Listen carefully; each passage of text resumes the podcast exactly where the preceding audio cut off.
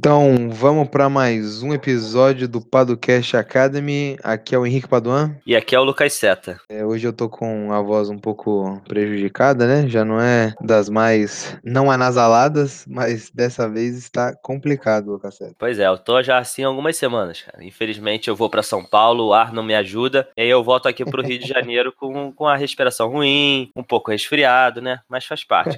E São Caetano, tem o ar bom? São Caetano, poxa, a gente respira aqui o IDH, né, cara? Então... Entendi. IDH não traz saúde.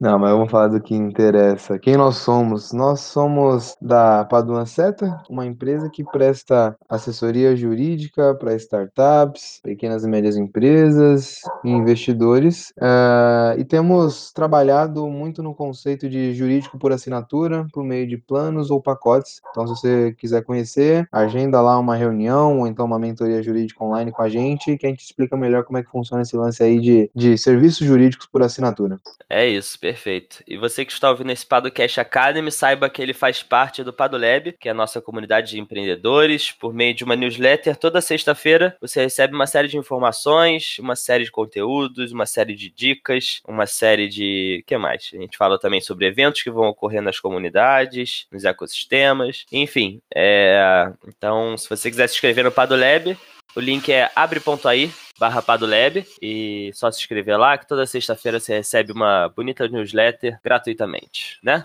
E na semana passada nós tivemos a alegria de prestigiar ou tentar prestigiar o Demo Day do Inovação, né, Lucaseta? Pois é. A gente. Inovação é um programa de inovação né, da Nissan com a Rio Sul Valley. Então, uma parceria muito, muito legal. E a gente foi convidado para participar do Demo Day no Inovação, para ver quais seriam os projetos vencedores. Infelizmente, o trânsito do Rio de Janeiro para Resende não ajudou muito. Um pouco, né? Já que a gente gastou mais de 5 horas para chegar lá. É, para quem não sabe, é um trajeto que demoraria 2 horas. A gente demorou cerca de 5 para chegar. Então, é. Enfim, não foi das melhores experiências, mas a gente conseguiu chegar tempo ainda de ver a equipe vencedora, as equipes vencedoras, a gente conseguiu conversar com o pessoal, enfim, e ainda no dia seguinte conseguimos participar lá do evento da Rio Sul Vale, foi, foi bem bacana, né? É, para quem se interessa por impacto social, acho que vale dar uma olhada nessa iniciativa da Nissan. É... Foi bem legal, tiveram ideias interessantes. Eu acho que tem tudo para dar certo aí. Isso. Em breve, pelo que a gente ouviu, teremos o segundo programa, né? Isso. Então, se tiver interesse, fica ligado aí. Você que é do, do Rio de Janeiro, né? Exatamente. Fica ligado. É... Procure o Pombo, Rodolfo Pombo, que nós gravamos o podcast. Ele é um cara que está bem inserido nesse programa e vai poder te dar informações mais, mais detalhadas sobre isso. Exatamente. E hoje nós vamos falar sobre sociedade de conta de participação, né, Henrique? É isso. explicar o que é essa sociedade. Será que eu posso abrir minha startup com uma sociedade de conta de participação ao invés de uma limitada? É, Para que, que ela serve? O que, que é isso? Quando as pessoas falam de SCP, o que, que elas estão falando? Por que, que não tem nada a ver com Serasa, né, Henrique? Uhum. Nem só para contrariar. Nem só para contrariar. É SCP, não é SPC. Então, isso é uma coisa que confunde as pessoas e a gente vai dar uma explicada nisso hoje. É, e nós vamos fazer em duas partes. Vamos fazer episódios mais curtos. É, nesse primeiro aqui a gente vai falar um pouquinho mais do que é e no próximo a gente vai falar sobre algumas polêmicas, digamos assim, sobre essa figura que é SCP. A Sociedade de Conta de Participação, né? Exatamente. Então vamos pro episódio. Tá. Padocast. Podcast. Academy. Academy. Podcast. Podcast. Podcast Academy. Padocast Academy. Bom, antes da gente começar a explicar mais a fundo o que seria a Sociedade de Conta de Participação, aliás, a fundo a gente não vai conseguir, né? Porque isso aqui é um episódio curto. como todos da Academy, mas a gente dá um, um panorama legal para quem precisa entender melhor. Acho que de cara a gente já pode explicar que a sociedade de conta de participação geralmente é utilizada para formalizar investimentos, certo? Investimentos, parcerias. Isso. Isso é importante porque o nome sociedade pode levar a entender que, ah, eu posso abrir minha startup por meio de uma sociedade de conta de participação, né? Então, assim, hum. porque você tem a sociedade limitada, da sociedade anônima. A gente explica que elas são feitas, né, para formalizar uma startup, constituir uma startup. Depois a gente fala sociedade de conta de participação, que é feita para formalizar o um investimento. É bom deixar isso claro, né, essa diferença. Com certeza. Existem autores que até discutem se ela é uma sociedade ou não, né? Existe esse Exatamente. essa discussão aí, né? Isso. Por que essa discussão? Porque uma sociedade de conta de participação, ela não possui patrimônio próprio, né? Ela não possui personalidade jurídica, então isso dá a entender que é uma figura um pouco diferente das outras, né?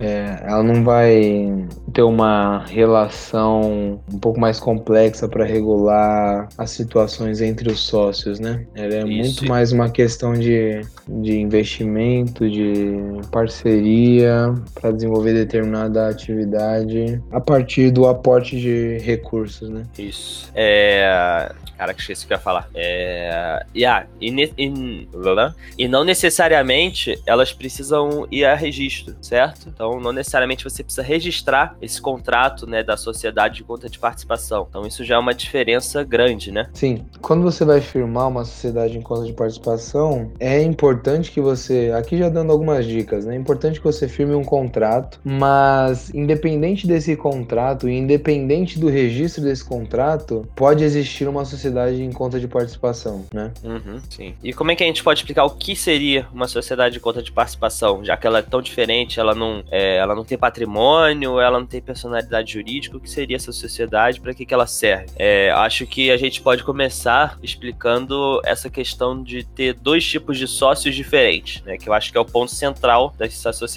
certo? Para entender a SCP, você tem que entender essas duas figuras, né? Isso, exatamente.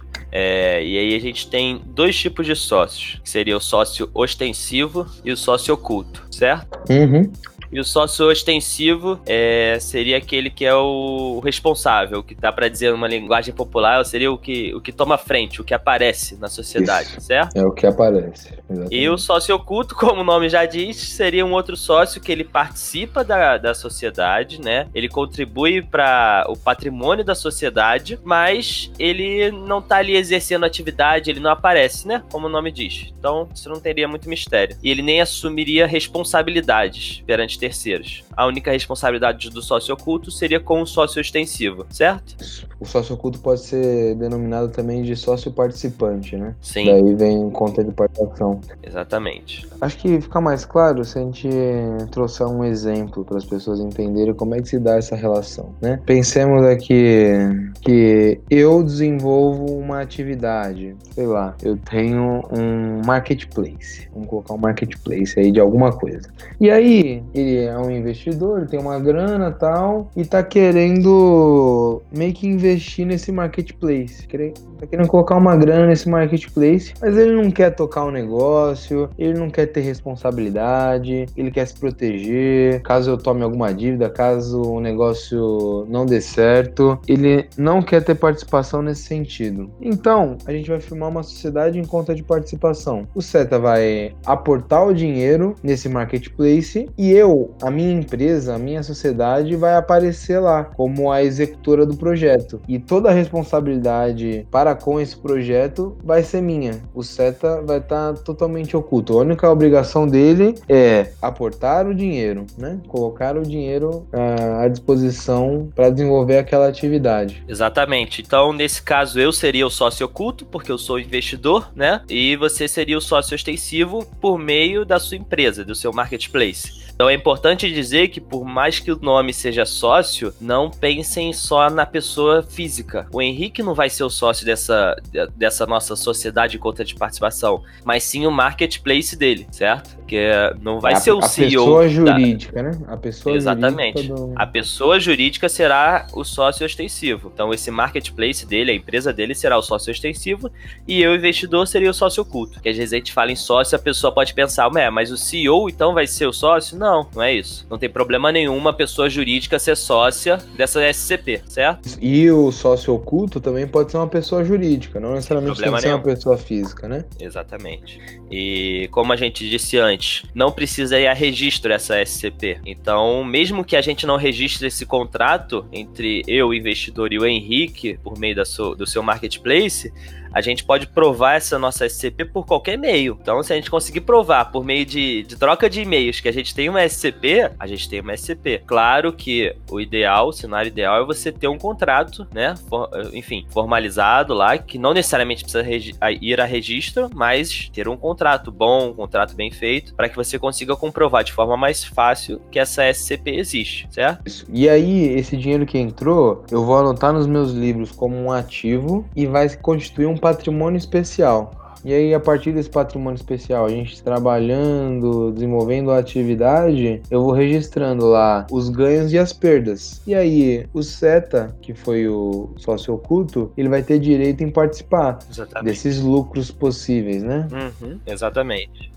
Ou se não tiver lucro, aí ele vai só perder o investimento dele. né? Isso. Essa figura ficou bem, bem famosa ou muito utilizada no início dos investimentos anjo, né? Sim. Porque é um modo de limitar ao máximo a responsabilidade do investidor. Aham. Mas ela tem também alguns problemas de governança, né? E de determinação dos rumos da sociedade. Sim. Às vezes pode ser um pouco algo não tão transparente assim, né? Uhum. Essa relação entre sócio ostensivo e sócio oculto. É. E dependendo dessa relação, ela pode ser interpretada de outra forma, né? Sim, sim. Então, Aí no próximo episódio a gente vai falar algumas umas questões polêmicas sobre isso, né? aham. A- hum, Até porque isso meio que deixou de lado de ser utilizado, de certo modo. Ó, As pessoas ainda utilizam tudo mais, mas já não tem mais tanto aquela aquela efervescência, diria, Hum. sobre essa, Sim.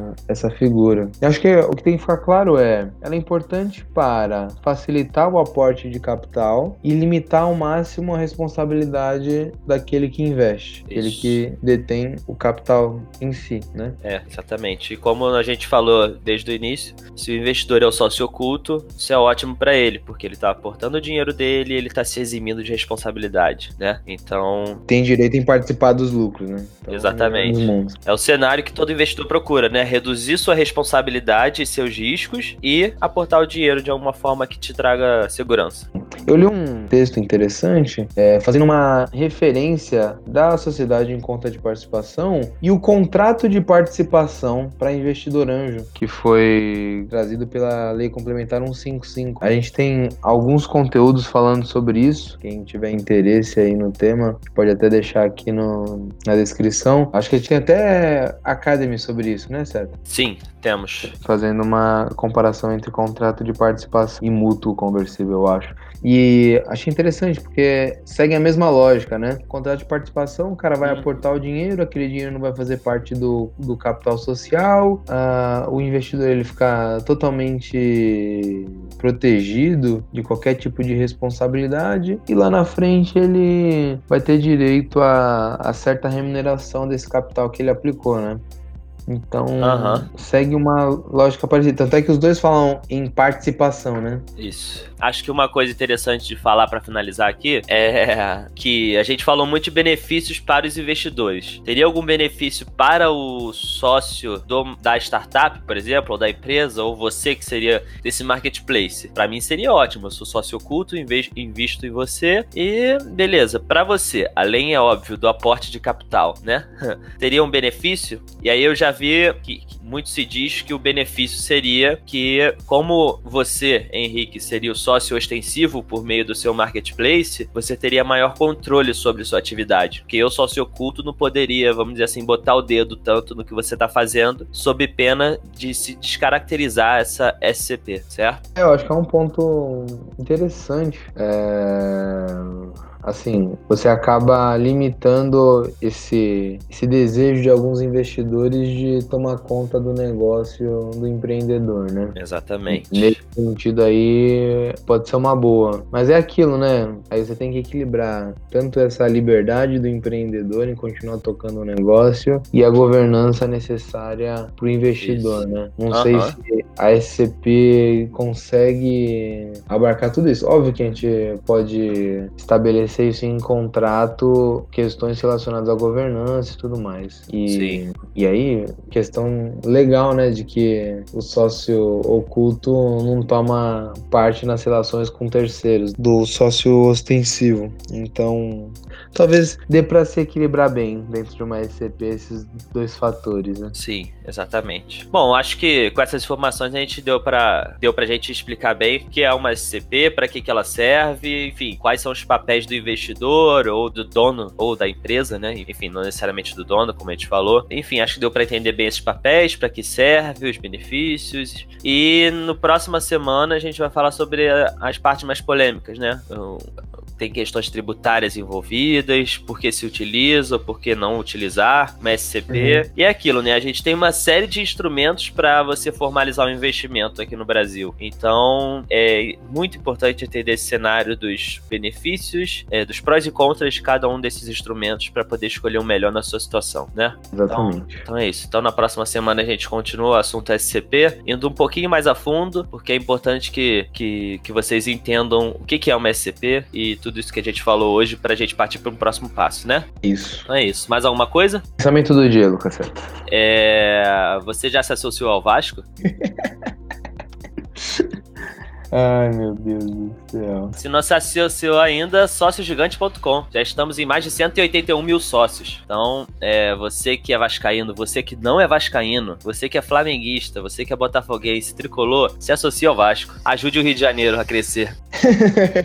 Faça seu papel como cidadão carioca. É isso. E você, Henrique, qual é o seu pensamento aí do dia? O pensamento do dia é cuidado com a metáfora do sapo na água quente. Tá bom, é isso. O que dizer depois disso, né? Só tchau. Temos que cuidar da nossa democracia, Lucas. Temos, né? É, e nada mais democrático do que o plano de sócios do Vasco. Então se associe é, e ajude esse clube gigante a crescer ainda mais. Ai, ai. Oi. É isso. Adeus. Até a próxima semana. É, falando sobre o Vasco aqui, acabamos de perder uma centena de ouvintes. Flamenguista que nunca mais ouvirão a gente, nunca mais nos Não, contratarão. Mengão, Mengão, pô. Mengão. Henrique é Mengão, gente. Henrique é Mengão. Executamos cara. Então, Vá. papo. Então tá, é isso. Tchau. Valeu. Hey! Hey! É, hoje eu tô com a voz um pouco prejudicada, né? É, hoje eu tô com a Hoje eu tô com a. Hoje eu tô com a. Infelizmente eu vou pra São Paulo, o ar não me ajuda. Hey! Hey!